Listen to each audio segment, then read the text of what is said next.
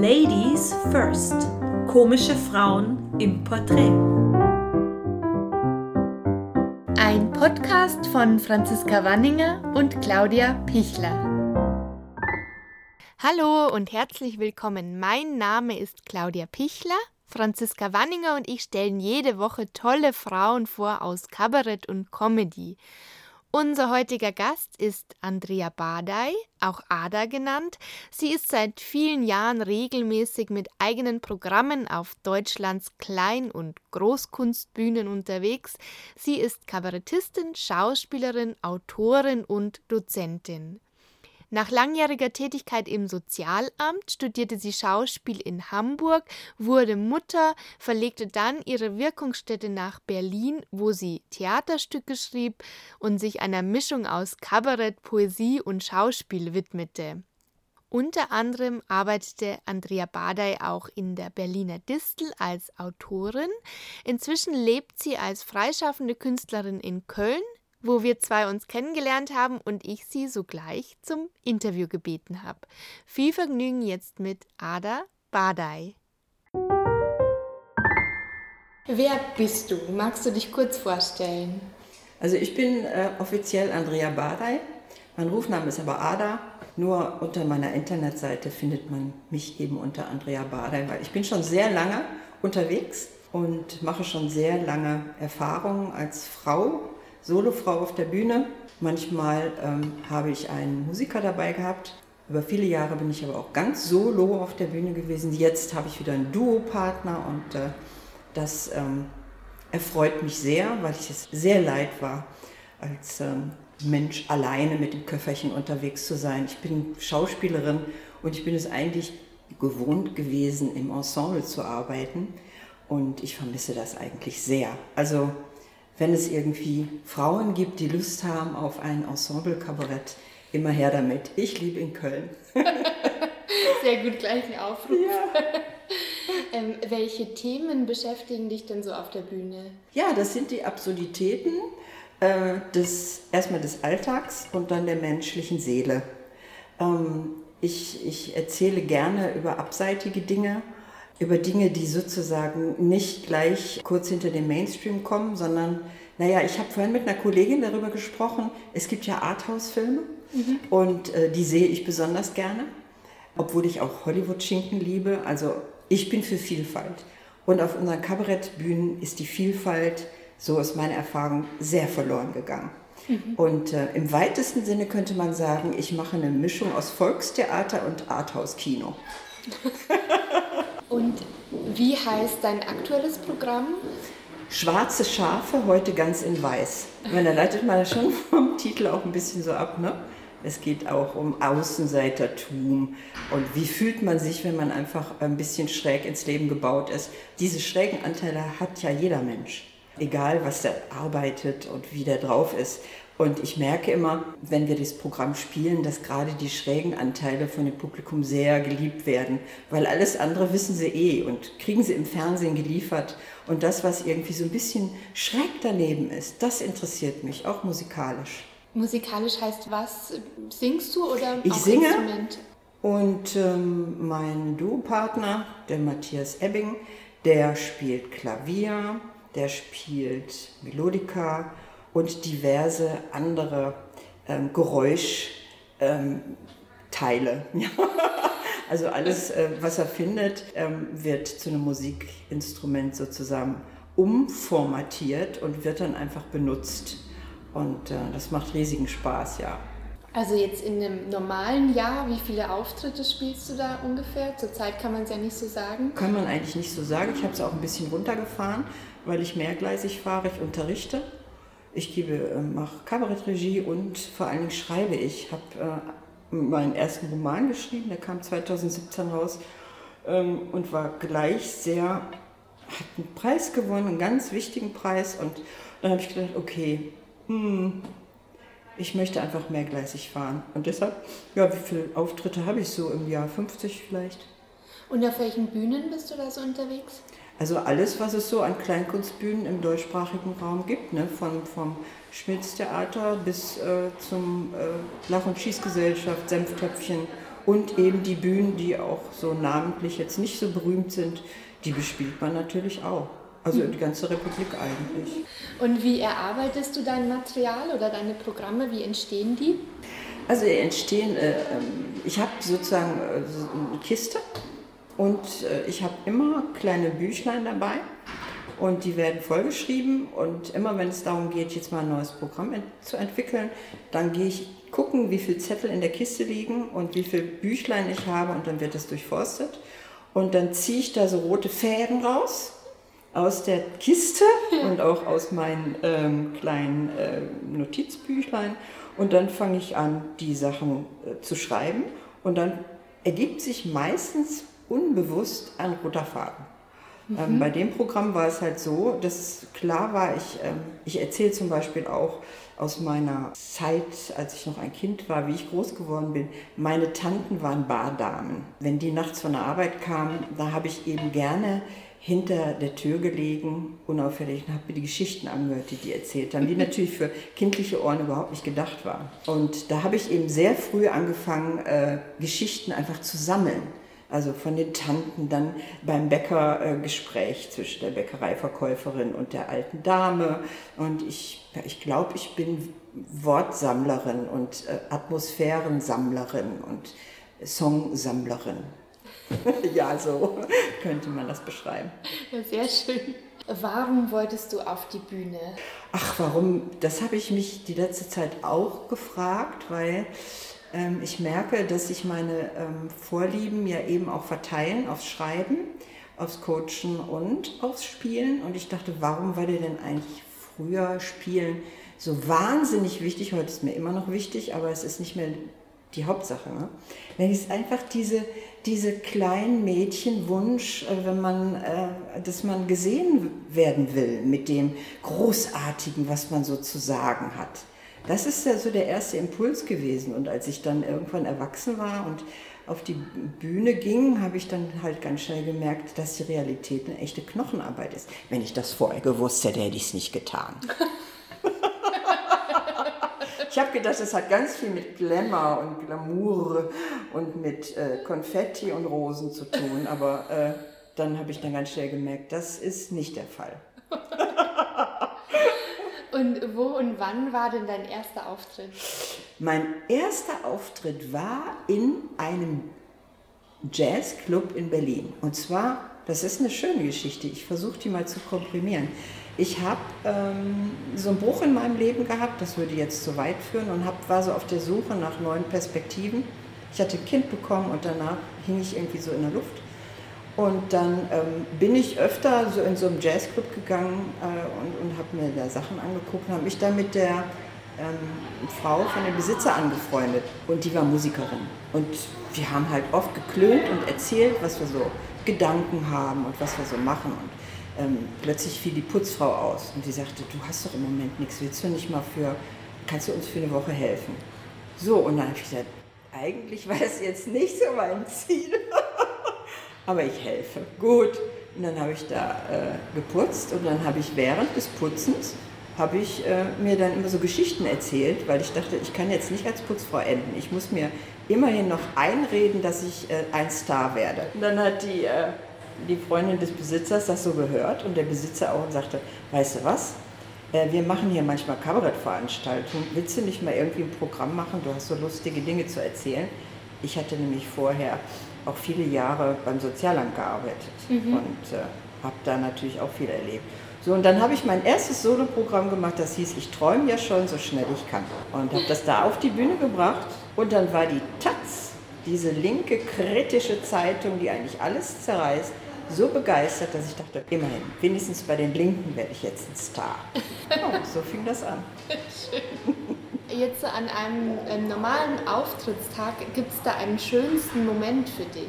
Der schönste Moment ist, wenn ich äh, dann so durch den Vorhang linse und die Menschen sehe, wie die in freudiger Erwartung da sitzen. Ähm, das ist für mich der schönste Moment, glaube ich. Es gibt viele schöne Momente, aber das ist einer davon. Und erinnerst du dich an einen richtig schlimmen oder auch peinlichen Auftritt? Ja, da habe ich mehrere. einer davon war, dass ich irgendwann mal ähm, gespielt habe und man mir nicht gesagt hat, äh, dass da zwei äh, Abiturientenklassen waren, die mhm. sozusagen vom Literatur ähm, gezwungen wurden, da reinzukommen. Oh je, ja. Und die haben dann also da gesessen und haben Chips gegessen und geknutscht und sich ganz laut unterhalten und diese Dinge. Und ich habe dann gedacht, so entweder du gibst jetzt auf und gehst von der Bühne oder du machst irgendwas. Das war wirklich sehr, sehr furchtbar. Und dann habe ich mich auf den Bühnenrand gesetzt und gesagt, so, pass mal auf, Leute. Ich muss hier meinen Job machen. Entweder ihr hört jetzt mal netterweise zwei Stunden zu und vielleicht ist es sogar geil, was ich hier mache. Oder wir blasen das hier alles ab. Was meint ihr? Und die, ne, wieso ist doch gut, ne, ne, mach mal, mach mal so, ne? Ich sag ja, dann müsst ihr aber auch äh, die Fresse halten. Okay. Und ab da war es eine wunderbare Veranstaltung. Die haben zugehört und immer wenn ich gesagt habe, so, wenn ihr jetzt quatscht, jetzt kommt eine Szene, dann muss man ein bisschen still sein. Ich kann mich sonst nicht konzentrieren. Ich vergiss jetzt den, vergesse den Text. Ja, ja, ja mach mal, wir sind ganz still. Und dann war das eine sehr außergewöhnliche Veranstaltung. Und äh, gab es so über die Jahre irgendwelche größeren Rückschläge oder dass du tatsächlich auch an dem Beruf mal gezweifelt hättest? Ja klar, das kam auch vor. Vor allen Dingen, als ich gemerkt habe, dass diese Mischung aus äh, Arthouse-Kino und Volkstheater, was ich da mache, dass das einfach nicht so sofort so erkannt wird ähm, als etwas, wo man sich wirklich einen schönen Abend machen kann. Ne? sondern ähm, die Leute waren halt vorsichtig, was der, ja, was der Mensch nicht kennt, das äh, ist er nicht. Und ähm, ich habe mich im Laufe der Zeit, habe ich mir dann ein Publikum erspielt, aber das war schon hart, weil ich bin eigentlich so mit so einem Programm gestartet. Ich träume ja so, schon, so schnell ich kann, war das ein und das. Was dann kam, mein Prinz muss anders kommen, das ging unheimlich durch die Decke. Mhm. Und das war sehr comedy-lastig. Und ich habe dann gemerkt, okay, ich kann das und ich finde es auch toll, aber ich möchte auch mal was anders machen. Und da kam so ein Bruch. Ne? Als es nicht mehr, als es mehr Musik war, als es mehr schräg wurde und skurril, da kam so ein bisschen so ein Bruch und das, davon habe ich mich lange, habe ich lange von gezehrt, da diesen, diese Lücke wieder zu schließen. Und was hat dir da geholfen, dich da rauszuholen? Durchhalten. Mhm.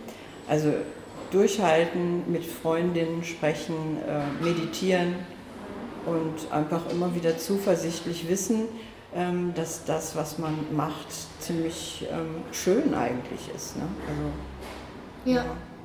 Hast du weibliche Vorbilder? Also ich bin jetzt letztes noch gefragt worden von der Kabarettakademie, äh, wo ich äh, nächsten Sommer als Dozentin arbeite da habe ich mein Konzept ausgearbeitet und da habe ich dann auch reingeschrieben, was habt ihr für Vorbilder. Ne? Ähm, aber nicht um die abzukupfern, sondern einfach nur, ähm, wie machen die das und was machen die und was interessiert mich daran. Meine Vorbilder, das hört sich jetzt wirklich auch genauso an und so ist es auch gemeint, waren Harpe Kerkeling, Georgette D. und Tom Waits. also es ist schon eine wilde Mischung. Ist es ein Vorteil oder ein Nachteil, äh, in der Comedy als Frau unterwegs zu sein? Tja, das ist schwer zu beantworten. Mittlerweile ist es, glaube ich, ein Vorteil, weil ähm, mittlerweile gibt es so einen Umschwung in Richtung ähm, die Frauen nach vorn.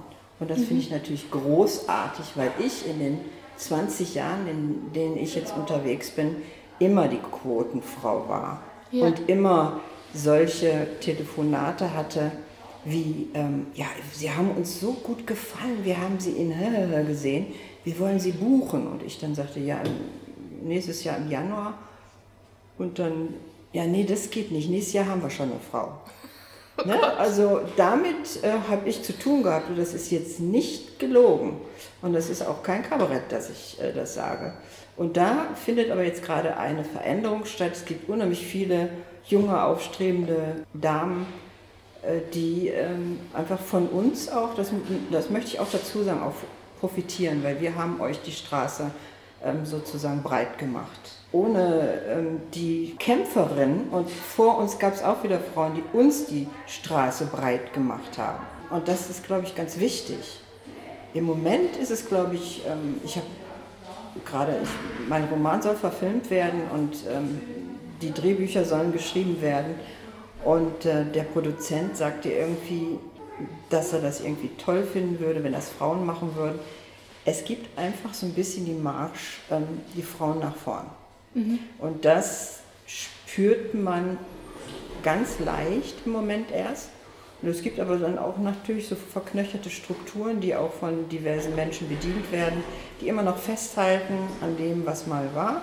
Aber ich habe das Gefühl, das geht gerade ganz gut nach vorn los und da brockelt einiges und das finde ich toll. Ähm, aber hast du noch das Gefühl, dass Frauen noch anders bewertet werden auf der Bühne? Ich habe mal an, einem, äh, an einer Geschichte teilgenommen. Da ging es, das liegt mir eigentlich gar nicht und ich hätte es auch nicht machen sollen. Da tritt man so gegeneinander an und das Publikum entscheidet mhm. dann. Ja. Und es war halt häufig so, nicht immer, aber es war so, dass ich manchmal wirklich sehr viel mehr Applaus bekommen habe als der männliche Gegenspieler. Und dennoch hat er gewonnen. Ja. Und ich konnte mir das nicht erklären.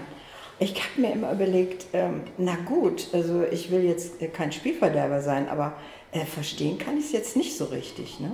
Also die Seh- und Hörgewohnheiten, die sind in den Köpfen immer noch die männliche Stimme, mhm. auch das, was als Denker aus dem männlichen Hirn rauskommt.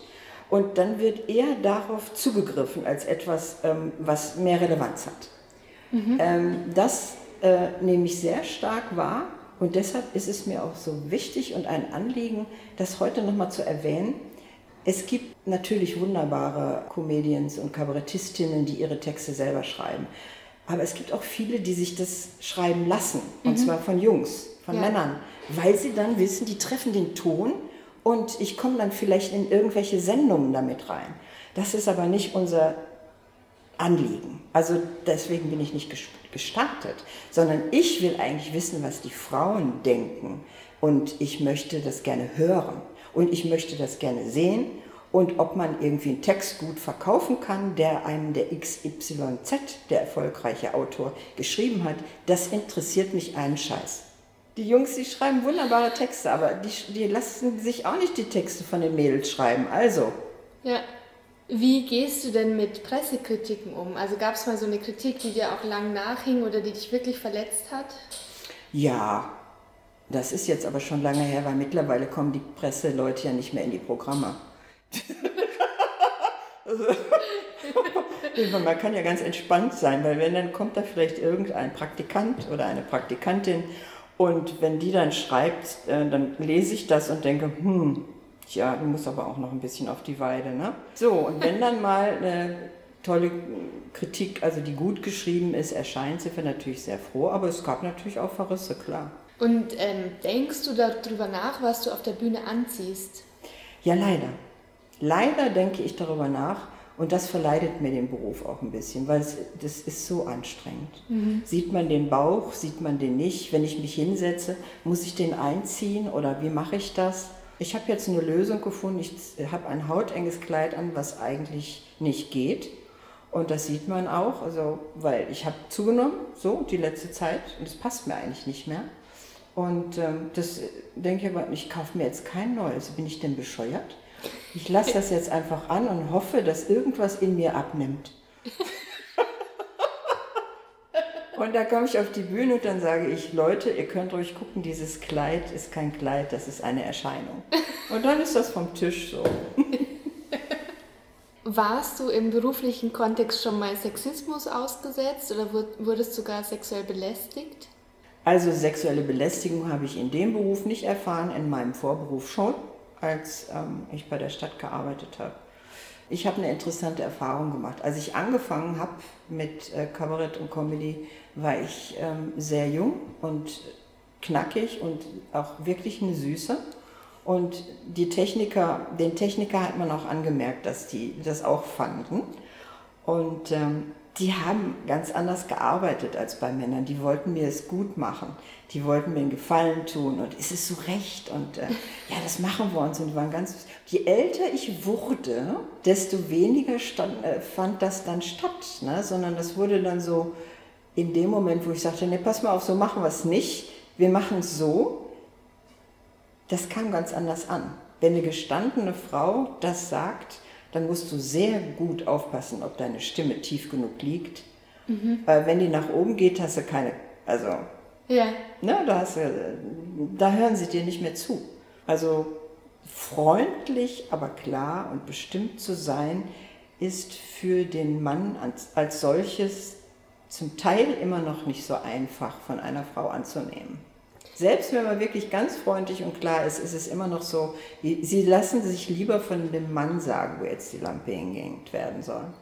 Es ist, man muss, sie müssen halt auch umdenken, ne? das ist gerade ein Prozess. Ja. Äh, was würdest du denn einer jungen Frau, die jetzt mit Comedy oder Kabarett anfangen möchte, was würdest du dir raten? Also erstmal würde ich ihr raten, versuche deine Texte selber zu schreiben, versuche herauszufinden, worum geht es dir. Was willst du denn überhaupt erzählen oder willst du einfach nur auf die Bühne?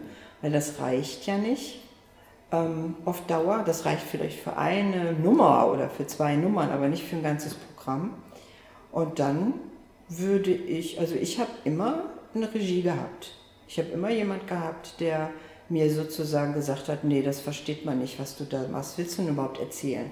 dass man so einen Abgleich hatte. Das würde ich empfehlen. Und dann ähm, eine engagierte Agentur ist nicht verkehrt. Und Durchhaltevermögen mhm. zu erwerben, wenn man das noch nicht hat. Und Humor behalten. Und hast du selbst auch aus der Szene Unterstützung erfahren und würdest du eher sagen, mehr von Männern oder mehr von Frauen?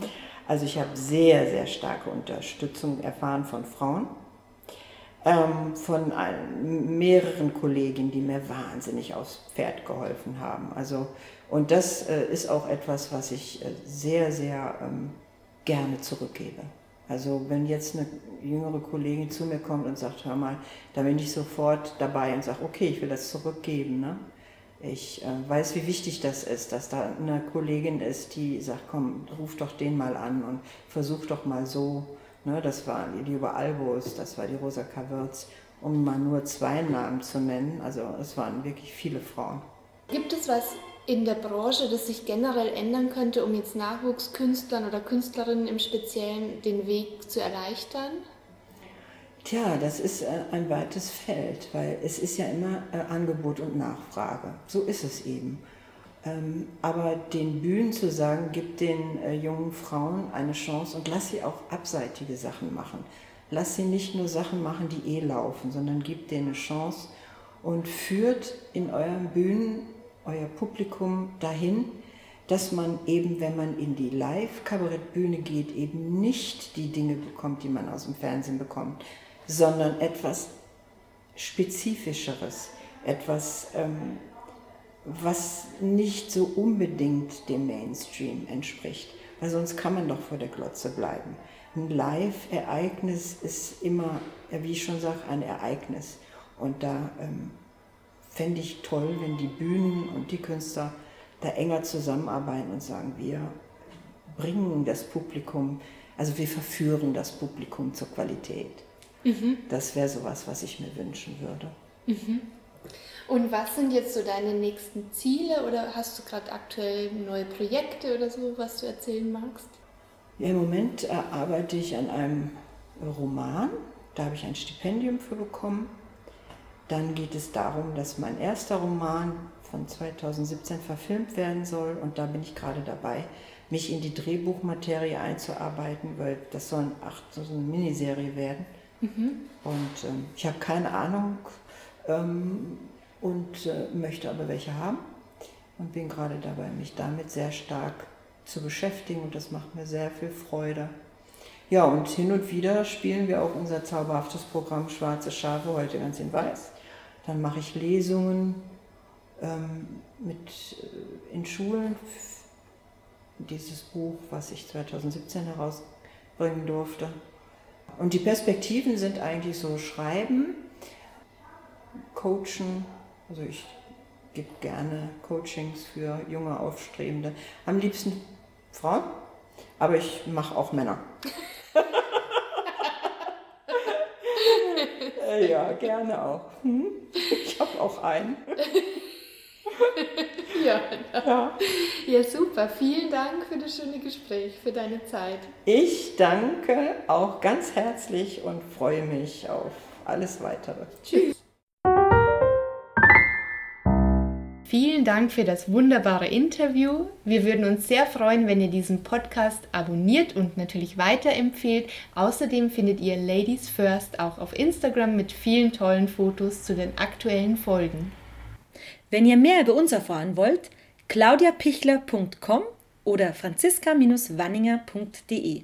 Da findet ihr auch immer die neuesten Folgen. Support your local ladies.